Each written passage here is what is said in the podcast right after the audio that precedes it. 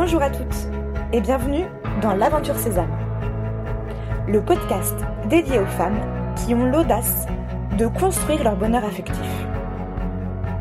Je suis Marie-Liesse Malbranc et deux fois par mois, je vous livre des réflexions et des outils pour construire la vie amoureuse qui vous ressemble.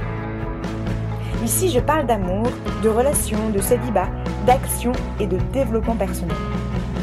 Bref, de beaux outils essentiels qui vous mèneront à construire une vie amoureuse épanouie.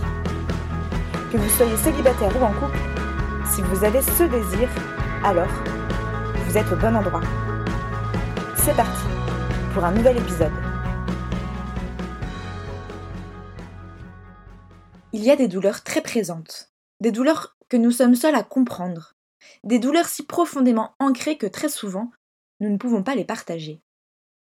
Pensant que cela va passer pour de la plainte, pensant que les gens n'en ont rien à faire, pensant aussi qu'on pourrait être jugé. Et puis, pensant que de toute façon, ça ne changera rien de le dire, de le partager et d'en parler.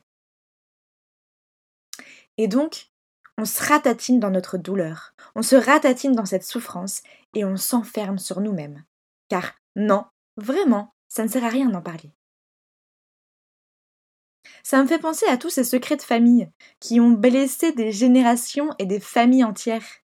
Des secrets qui sont tellement lourds à porter qu'ils ont aujourd'hui un impact énorme plusieurs années, plusieurs générations après.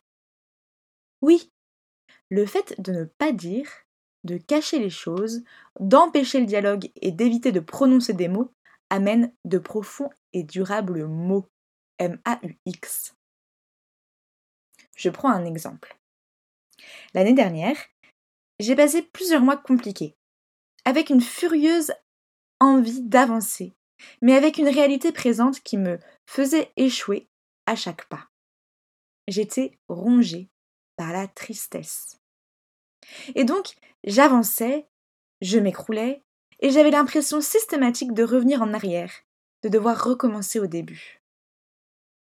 J'ai donc passé plusieurs mois à m'enfermer sur moi-même, sur ma douleur, sur mon manque, sur mon désir, sur mon imaginaire, et à rester enfermée dans ma tête, à rester seule avec ma merde. Et puis un jour, une amie m'a bousculée et m'a dit En fait, marie ça se voit que tu ne vas pas bien, ça se voit que tu es triste, ça se voit que c'est dur, mais si tu ne le dis pas, si tu n'en parles pas, si tu ne fais même pas confiance à tes amis et à ceux qui t'entourent, eh bien tu resteras là où tu es et tu stagneras. La claque. Je n'aime pas parler de moi, je n'aime pas me plaindre, je n'aime pas dire quand ça ne va pas, ou plutôt je ne sais pas dire quand ça ne va pas.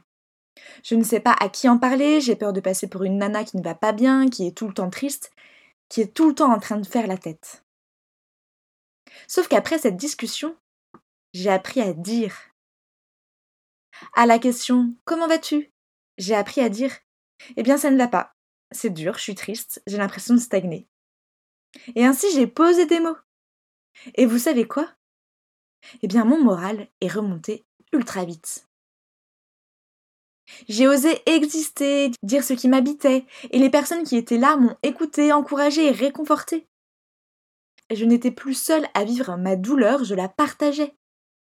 Alors, elle m'appartenait toujours, mais j'ai accepté qu'on prenne soin de moi. Et je peux vous dire que ça m'a sauvée. Aussi, avec cette expérience, j'ai compris qu'il fallait parler. Même quand on a peur que ça emmerde les gens. Car les personnes qui vous entourent sont juste trop contentes de pouvoir être là. De savoir qu'une attention particulière ou un coup de main sera énormément apprécié. Et là, vous n'êtes pas seul avec votre douleur, vous la partagez. Et cette douleur qui était si forte comme vous l'avez partagée, les gens repartent tous avec un petit morceau. Et elle devient beaucoup moins lourde à porter. Alors ça vaut le coup. Je vous donne un autre exemple.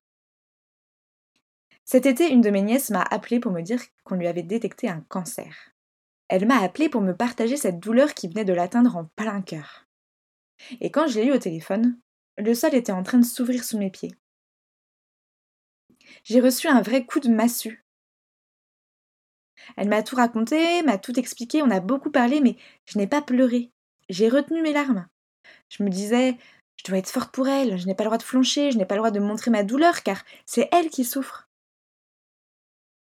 Et puis au bout d'un moment, dans notre coup de fil, j'ai fini par lâcher que j'étais triste et que j'avais envie de pleurer. Et là, elle m'a dit Mais je préfère savoir que vous pleurez avec moi, je préfère savoir que je partage cette douleur avec vous tous. Comme si le fait de partager sa tristesse lui retirait un bout de sa douleur. Vous voyez, les gens qui vous entourent ont besoin de sentir ce qui se passe en vous. Surtout qu'on ne peut pas faire croire aux gens que tout va bien. Car la vie est faite de beaucoup de joie, mais aussi de beaucoup de douleur. Et il est impératif de partager au monde les deux. Vous ne pouvez pas garder les douleurs et uniquement partager les joies.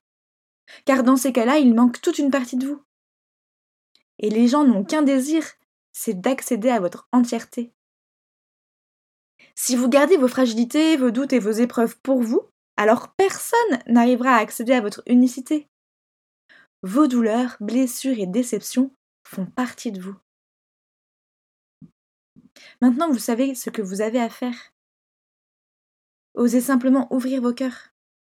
Osez surtout vous livrer aux autres, même à ceux que vous connaissez peu. Car c'est en partageant que vous serez entièrement vous et qu'on pourra vous aimer pleinement. Cet épisode est terminé. Maintenant, n'hésitez pas à faire un tour sur le site aventure-sésame.fr pour découvrir des propositions concrètes pour avancer. Et puis, si vous aimez ce podcast, n'hésitez pas à en parler autour de vous, à ajouter des étoiles sur votre plateforme de podcast préférée et à le partager sur les réseaux sociaux. À bientôt!